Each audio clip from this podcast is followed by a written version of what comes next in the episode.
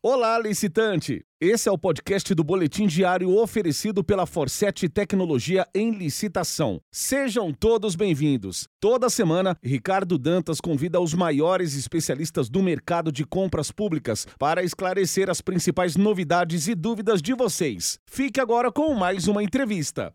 Olá! No Boletim Diário de hoje, nós vamos falar sobre a IN65. E não poderíamos trazer ninguém menos do que ele, que é servidor público federal, especialista em licitações e contratos administrativos e um baita professor e palestrante, o grande amigo professor Marcos Alcântara. Seja muito bem-vindo, professor. Oi, Ricardo, tudo bem? Pô, o prazer é meu, uma grande honra estar aqui com vocês, acompanho o trabalho de vocês da Fossete, acompanho o boletim, já vi grandes amigos passarem por aqui. A última que eu vi foi a Érica, minha amiga lá do Piauí, minha amiga nordestina, amiga do Piauí. Enfim, chegou a minha hora e vamos lá, vamos falar sobre pesquisa de preços, vamos falar sobre IN65, sobre Lei 14.133. Haja assunto para a gente falar aqui, viu, Ricardo? Então, bora lá, eu quero é aproveitar essa agenda. Realmente, a Érica tem até fã-clube, né? E eu tenho certeza que você também tem, viu, professor? Então, deixa eu aproveitar aqui, ó e N65, né? Chegam aqui várias dúvidas, a gente vai atrás do especialista aí. Professor, vou colocar duas perguntas em uma só, né? Muito se falou aí, a IN65 ela é uma cópia da IN73, né? Aí eu vou pedir aí a sua opinião sobre o assunto e aproveitando também, né? Se a IN65 ela veio apenas para regulamentar as contratações federais. Por favor, professor, o espaço é seu. Bom, Ricardo, vamos lá. Ah, em, em se tratando de pesquisa de preços em mercado, é o tema do momento. A Instrução Normativa número 65, recente, Instrução Normativa 65. Mas vale a gente trazer aqui um histórico, um bastidor da regulamentação de pesquisa de preços no nosso país. Sempre foi uma lacuna.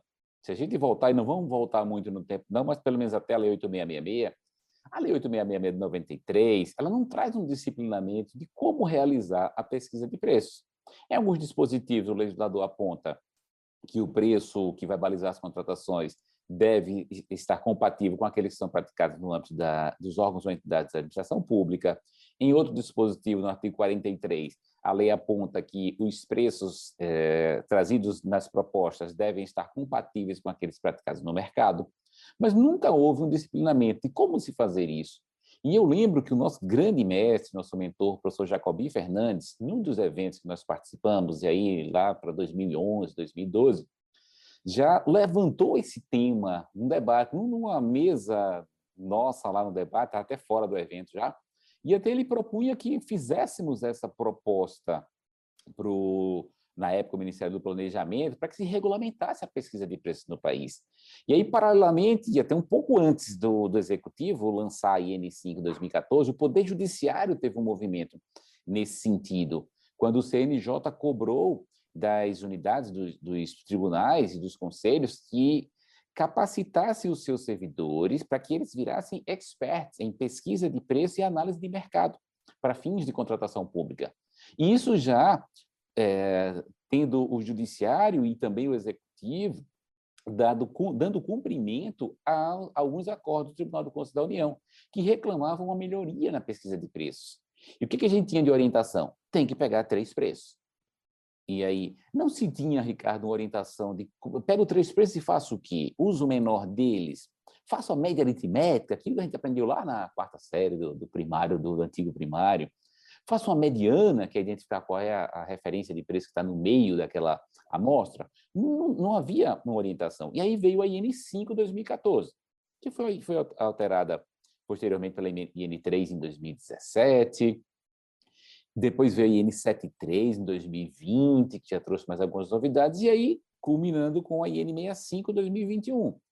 A IN65 2021 já vem para atender a Lei 14.133, em seu artigo 23, que aponta que os preços que instruirão os processos de contratação devem ser compatíveis com aqueles praticados no mercado.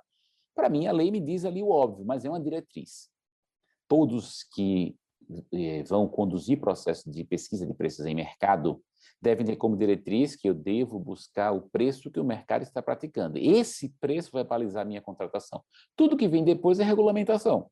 O parágrafo 1 do 23, o parágrafo 2 do 23 e a IN 65.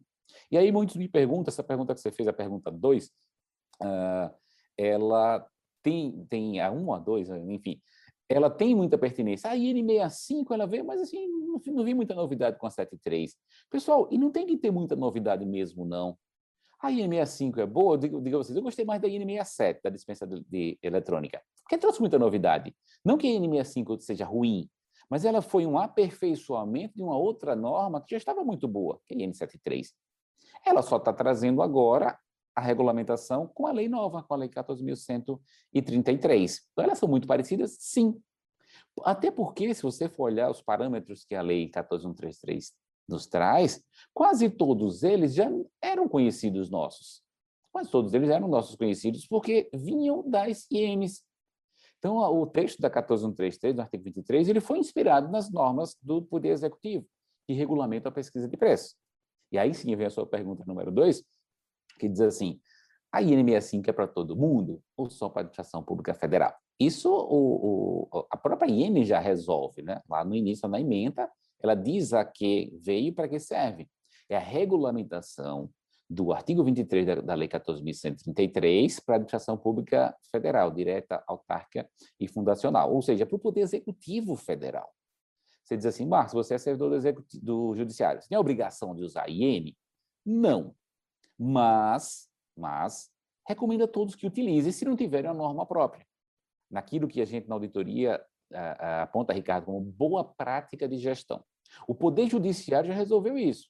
Resolução número 347 do Judiciário entra em vigor agora em outubro, diz que os órgãos judiciários devem usar as normas do Executivo, os regulamentos do Executivo, ele está falando nas INs, sempre que houver uma lacuna no Judiciário. Então, precisa o Poder Judiciário regulamentar a pesquisa de preços? No meu entender, não. É só recepcionar a Instituição Normativa número 65, de 2011, com a norma excelente. Perfeito, professor. Tenho certeza que neste exato momento você tirou um super peso aí de vários gestores aí com a sua pequena abertura aqui na nossa entrevista. E continuando aproveitando aqui essa preciosa agenda aqui, que aula, hein? Vamos lá, professor. Artigo 5 né? Muito tem se falado aí, e justamente ele traz aí sobre a, a consulta, né, através do painel de preços. O senhor bem mencionou a pesquisa com os três fornecedores, né? Afinal, podemos entender, professor, que tudo isso vai estar disponível no PNCP. Você poderia falar um pouquinho para a gente aqui, por favor? Vamos lá. O artigo 23 da, da Lei 1433, ele traz a pesquisa de preços. Tá? É um IN dentro de uma lei. Tá? O texto não no, nos deixa mentir. E aí o artigo 23 nos aponta os parâmetros. No parágrafo 1 para bens e serviços e no parágrafo 2 para obras e serviços de engenharia uma situação que está muito bem resolvida. As demandas de engenharia estão muito bem resolvidas por conta do, dos sistemas de orçamentação para obras públicas. Aí, é, é, CICRO, SINAP, o sistema ORCE aqui do meu estado, que é um sistema muito legal, muito interessante. E no, no parágrafo primeiro, dispõe sobre os parâmetros para as compras, para a maioria das demandas que são realizadas pelos órgãos da administração pública, bens e serviços. E o inciso 1 do parágrafo 1 ele dispõe da pesquisa no painel de preços e no banco de preços da saúde, o BPS, que são expressões que nós já conhecemos. O que é painel de preços? É aquela ferramenta de preços que o Ministério da Economia dispõe e os órgãos do CISG utilizam, e qualquer outro pode utilizar. O que é o BPS? É o Banco de Preços de Saúde. O que, que vai acontecer? Essas duas ferramentas serão incorporadas pelo painel, pelo Portal Nacional da Contratação Pública, o PNCP. Vai ser a mesma ferramenta, Ricardo, igualzinha? Ora, você que trabalha com tecnologia sabe, a gente, os, os sistemas eles passam por evolução. Ele certamente passará por evolução. Algumas novas funcionalidades serão incorporadas, mas quem quiser conhecer o que virá nessas ferramentas de pesquisa de preços, basta conhecer hoje o painel de preços, o banco de preços da saúde, o BPS. E aí vem os outros parâmetros que a lei traz. No inciso 2, fala da busca de preços públicos de outros órgãos da administração pública. Ora, é, que preços são esses, gente? São aqueles preços que não constam no Banco de Preços da, da, da Saúde, BPS, ou que não constam no painel de preços. Dar um exemplo para vocês, eu, acho que você falou meu, na minha apresentação, eu sou servidor público do TRT, da 20 região. Nós não usamos o Comprasnet. Tá? Uma opção administrativa, a gente usa o portal do Banco do Brasil. Então, fatalmente, o preço de uma licitação que ocorreu recentemente no TRT não, não está no painel de preços, mas ele está em outros, em outros portais. Ele está no banco de preços, por exemplo, da Negócios Públicos, que é um, um outro, uma ferramenta maravilhosa. Então, são esses, essas outras informações de contratos celebrados por outros órgãos da administração pública que não estão disponíveis no painel de preços. O que, que deve acontecer com o passar do, do, do, tempo, com o passar dos anos? Que o inciso 1 e o 2 vão acabar se confundindo. Que todas as informações relativas a preços praticados da administração pública brasileira estarão disponíveis no Portal Nacional da Contratação Pública, tá? no PNCP. Talvez no momento inicial ainda seja razoável nós considerarmos os dois, os dois incisos. Mas, com o passar do tempo, o inciso 1 vai englobar o inciso 2, vai engolir o inciso 2, vai estar tudo dentro do PNCP. O PNCP, é, eu digo para vocês, uma das, das, maiores esperanças minhas nessa nova lei é o PNCP. O PNCP ele tem potencial para ser um gigante, e é desnecessário falar para você que é de tecnologia. Eu imagino o PNCP como um, um, BI maravilhoso, eu vou entrar, eu quero saber, pô, quero saber como é que está a vida do Ricardo aí da Forset, eu pegar o CNPJ da Forset, vou jogar no PNCP, ele vai me dizer todos os contratos que você celebrou no país inteiro. E ele tem potencial para isso. E tendo potencial para isso, ele tem todos esses dados armazenados, ora, é só tratar a informação de uma maneira que fique, uh, seja palatável para todos. Né? Pra, aí vai, eu coloco todos. Os servidores públicos que comandam as licitações, os órgãos de controle, o controle social, né, a sociedade, enfim, eh, a minha grande esperança é o PNCP. Então, essas ferramentas estarão, sim, inseridas no PNCP. O que, que vai restar para fora do PNCP? A busca com o mercado privado, a busca em fornecedores, a busca em sites especializados, em mídias especializadas, sites de domínio amplo, até a busca no Portal Nacional da Nota Fiscal, ela deve ser, pode ser feita também pelo PNCP, o caminho vai por lá que hoje você tem ferramentas que buscam preços que já têm incorporado essa busca em base de notas fiscais. É isso aí. Nós que somos de tecnologia, realmente, professor, a gente vê que isso foi um, um grande avanço aí, né? Coisa que há alguns anos talvez a gente poderia estar falando aqui em ficção científica e isso está se tornando realidade aí. Professor, nos casos de dispensa e inexigibilidade, o procedimento será o mesmo? Bom, é, é, muito interessante a gente tratar de precificação nas chamadas contratações diretas. Né? A Lei 14.133 absorveu essa expressão, que era uma expressão consagrada na doutrina para caracterizar a, a dispensa e a inexigibilidade de licitação. Então, hoje, a partir do artigo 72 da 14.133, tem todo o disciplinamento para contratação direta, a lei está mais densa, a lei tem 10 mil só mais os procedimentos a serem adotados num processo de contratação direta, e a, a referência de preço ela é sempre uma preocupação. A gente sempre mira, quando estou falando de preços, como a gente falou no vídeo passado, do artigo 23. O caput do artigo 23 nos dá a diretriz. Então, os preços a serem contratados pela administração pública devem ser aqueles compatíveis com o mercado. Inclusive, a lei, no próprio capítulo 23, considera as peculiaridades, local de execução do objeto, uh, quantidades a serem praticadas, economia de escala, e não, pode, e não vai ser diferente no processo de contratação direta. A gente só precisa entender como é que funciona a contratação direta, porque na dispensa de licitação nós temos inúmeras situações, na 8666 era até mais fácil de contar, porque eram incisos, né? então tínhamos 35 incisos. A 14133 trouxe uma nova modelagem, tem incisos com algumas alíneas, mas temos cerca de 30 e poucas situações de dispensa de licitação. E cada um tem a sua característica. Então, a dispensa de licitação mais tradicional, aquela que mais acontece nos órgãos da administração pública, é a chamada dispensa de licitação por conta do valor, que agora, na nova lei, tem eh, a limitação para bens e serviços em 50 mil reais, não se incluindo esse valor. É aquilo, Ricardo, que na época da escola a gente estudava nos gráficos, né? Ah, 50 mil intervalo aberto, colocar, colocar aquela bolinha aberta. Não entra os 50 mil. E para demandas de engenharia e manutenção de veículos, 100 mil reais também com intervalo aberto, ou seja, abaixo de 100 e abaixo de 50 mil reais. Essas são as dispensas mais realizadas. E o que é que nós precisamos trazer para o processo? A comprovação de que aquele preço que nós estamos propondo contratar sem licitação com fundamento no, no artigo 75, incisos 1 e 2, que aquele preço é o preço que se pratica no mercado. Então, dependendo da minha demanda, eu posso, por exemplo, eu vou precisar de um fornecedor, tá? Para contratar. Então, eu vou precisar de pelo menos uma proposta. Mas e como é que eu vou saber se essa proposta, Ricardo, tem um preço compatível com aquele que se pratica no mercado? Então, eu posso me valer dos parâmetros do artigo 23 e comparar aquele preço da proposta com os preços que já são praticados.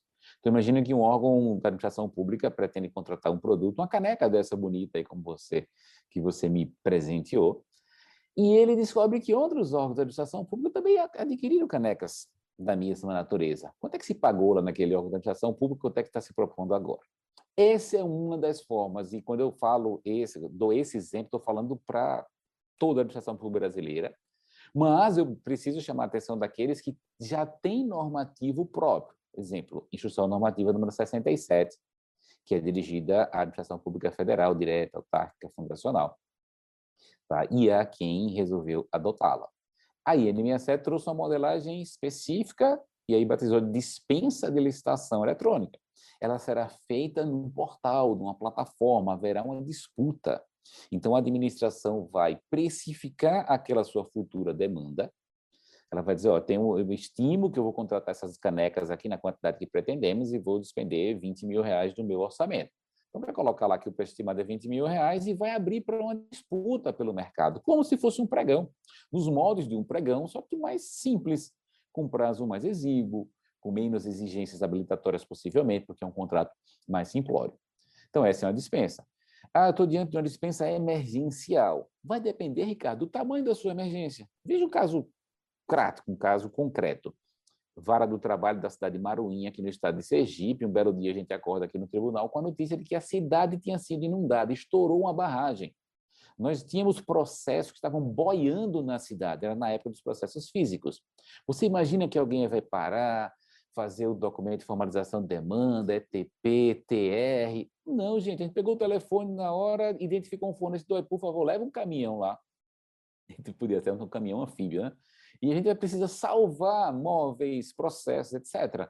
Então, a situação da, da emergência é que vai ditar qual o ritmo do, do, do procedimento. Se eu tiver um tempo para estudar o mercado, coletar e comparar preços, eu vou fazer assim. E a gente também precisa ter essa percepção, e os órgãos de controle precisam perceber assim, que demandas emergenciais, elas geralmente têm um preço um pouco a, a, acima daquele que é praticado em situações normais nas chamadas condições normais de temperatura e pressão. Já o processo da inexigibilidade, a inexigibilidade ela existe porque não há viabilidade de competição. Então, em inexigibilidade, a gente não fala em comparar preços de diversos fornecedores, seja porque eles não existem, seja porque a demanda é incomparável. Como é que eu vou comparar objetivamente trabalho de artista, trabalho de notório especialista? Então, nesse caso, eu vou buscar saber qual o preço que aquele especialista, aquele notório especialista, que aquele artista pratica em demandas de mesma natureza e vou comparar para saber se está compatível. Então, imagina, eu quero contratar o professor Rony Charles, uma grande expressão que nós temos no nosso país. Quanto é que é um, eu brinco com ele, como é que, quanto é que é um show do professor Rony Charles? É 30 mil reais, 50 mil reais? Ah, o tribunal X pagou isso, então se eu estou pagando um valor que gira em torno daquele, eu estou comprovando que o meu preço está compatível com aquele que se pratica no mercado para aquele profissional, para aquele especialista. É isso aí. Professor, você bem mencionou, né? Uma, uma coisa é a ponte está ficando velha e outra coisa é a ponte caiu, né? No exemplo que, que, você está dando aí da enchente. O que, né, muitos, o que muitos definem que é a questão da emergência e da calamidade. Né? Emergência é quando ela está para cair, calamidade é quando ela cai. Mas esse é um, é um conceito popular. Exatamente. Professor, vamos lá. Aqui a, a gente vai atrás dos especialistas e eu tenho certeza que você está tirando o fardo aí de vários gestores, de muitos licitantes que nos acompanham aqui nessa, nessa segunda aula que você está trazendo aqui para nós. Professora, a Iene, ela menciona aí também sobre a dedicação exclusiva de mão de obra. Eu tenho certeza que isso, a, a gente falou aí nos bastidores, né? Às vezes parece simples para alguns, mas tem muita gente que ainda tem dúvida, né? O que é? O senhor poderia falar um pouco mais como será aplicado isso dentro da IN? Por favor, professor. Bom, Ricardo, é, dedicação exclusiva de mão de obra, essa é uma expressão, uma expressão comum no meio de quem trabalha com terceirização. Talvez a gente precise só voltar um pouquinho e falar terceirização. A rigor, terceirização, né, terceirizar, quando se fala que a administração terceirizou algo, a rigor é qualquer demanda que a administração precise se socorrer de um mercado especializado. Então, se eu quero comprar um, um, sistema e a Forset tem esse sistema, e quando eu contrato com a Forset, eu terceirizei aquela atividade, ou seja, eu atendi a minha necessidade pela via da execução indireta. Eu poderia atender de outra maneira, com o pessoal próprio, eu desenvolveria, desenvolveria esse sistema. Então, a rigor terceirização seria isso. Mas existe a chamada terceirização de mão de obra ou terceirização com dedicação exclusiva de mão de obra, que é, é, é uma expressão que a gente utiliza para aqueles casos em que a administração tem uma necessidade de ser atendida, e essa necessidade, ah, para que seja atendida, a empresa, chamada empresa terceirizada, coloca pessoas na administração pública para realizar algumas atividades. Temos casos, exemplos clássicos, eh, as atividades de limpeza e conservação, jardinagem, vigilância e várias e várias outras. São atividades que são atendidas pela via da terceirização e aquela pessoa que está desenvolvendo o seu trabalho naquele órgão da administração pública, ela só trabalha ali. Ou seja, ela se dedica exclusivamente, ela dedica todo o seu tempo da sua jornada para aquela instituição.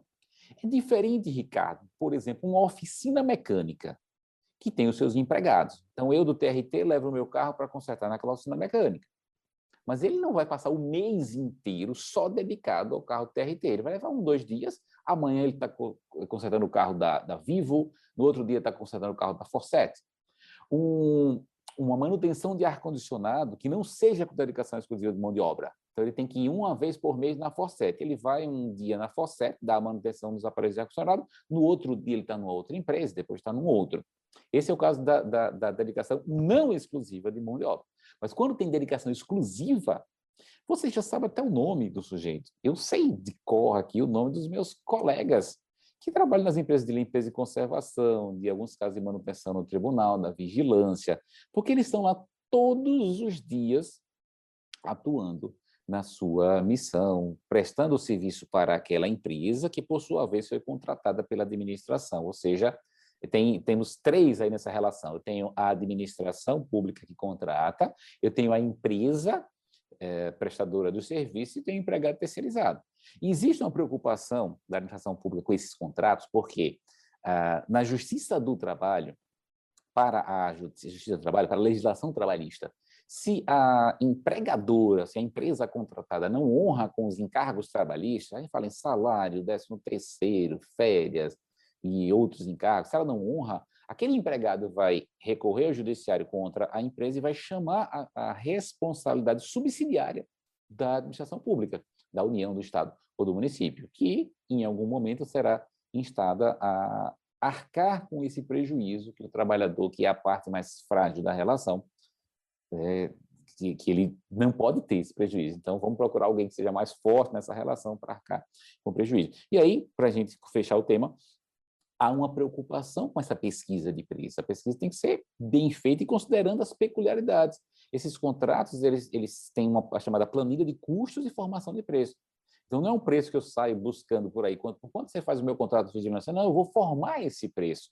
Eu vou partir de informações que já são conhecidas, como, por exemplo, o salário do empregado, que ele é definido em convenção, em acordo ou decídio coletivo. Vou buscar quais são os, os tributos que incidem sobre aquele salário, vou buscar quais são os insumos e, no final, a gente chega ao preço estimado da contratação para subsidiar o processo licitatório.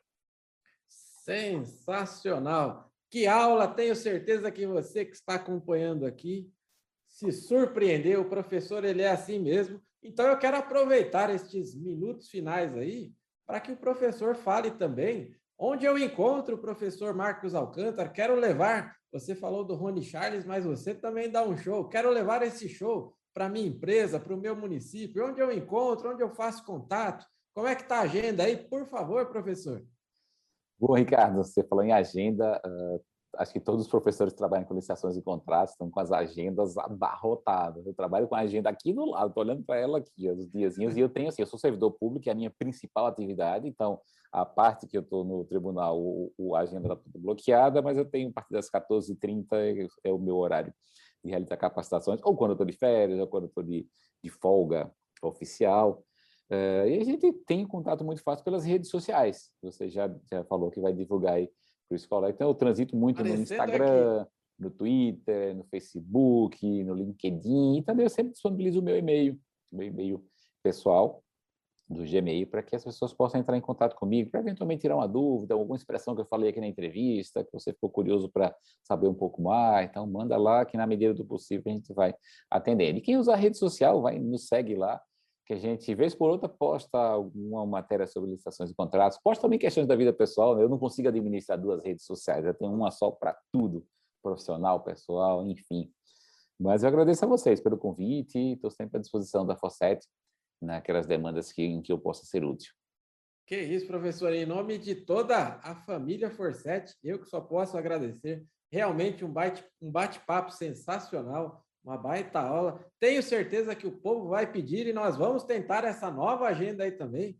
Você vai voltar aqui com um novo assunto. As nossas redes também ficam aí à sua disposição, pois realmente foi muito prazeroso aí, viu, professor? E como eu sempre falo aqui, com a vinda do professor Marcos Alcântara, reforçamos o compromisso de que licitação é o nosso negócio. Muito obrigado, sucesso sempre. Obrigado, viu, professor? Este foi o podcast do Boletim Diário disponível no Spotify, Google e Apple Podcasts, Castbox e no seu agregador de podcasts preferido. Não deixe de seguir arroba em todas as redes sociais e acessar www.elicitação.com.br para começar a vender ao governo com a gente.